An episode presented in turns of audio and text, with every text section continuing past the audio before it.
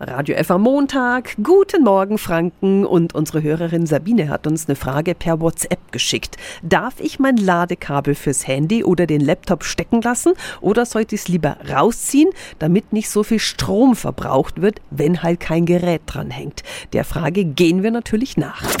Radio F. Jetzt Tipps für ganz Franken.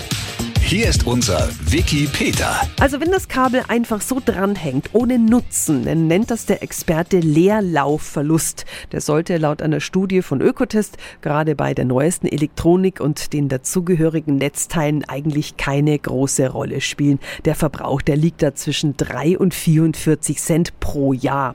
Bei Laptops, Computern und anderen größeren Geräten kann der zusätzliche Verbrauch schon im zweistelligen Euro-Bereich liegen. Also generell Generell gilt, je älter die Netzteile, Trafos, Ladekabel und so weiter, desto teurer kann es kommen. Die älteren Geräte, die wurden eben noch zu Zeiten von großzügigen Energieverbrauchgesetzen hergestellt und als der Strom billiger war.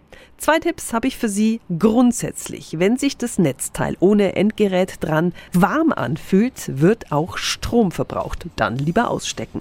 Und wer auf Nummer sicher gehen will, der kann sich für ca. 10 Euro auch ein eigenes Strommessgerät zulegen. Diese Infos und alle Wikipedia-Themen finden Sie auch wieder auf radiof.de. Tipps für ganz Franken von unserem Wikipedia.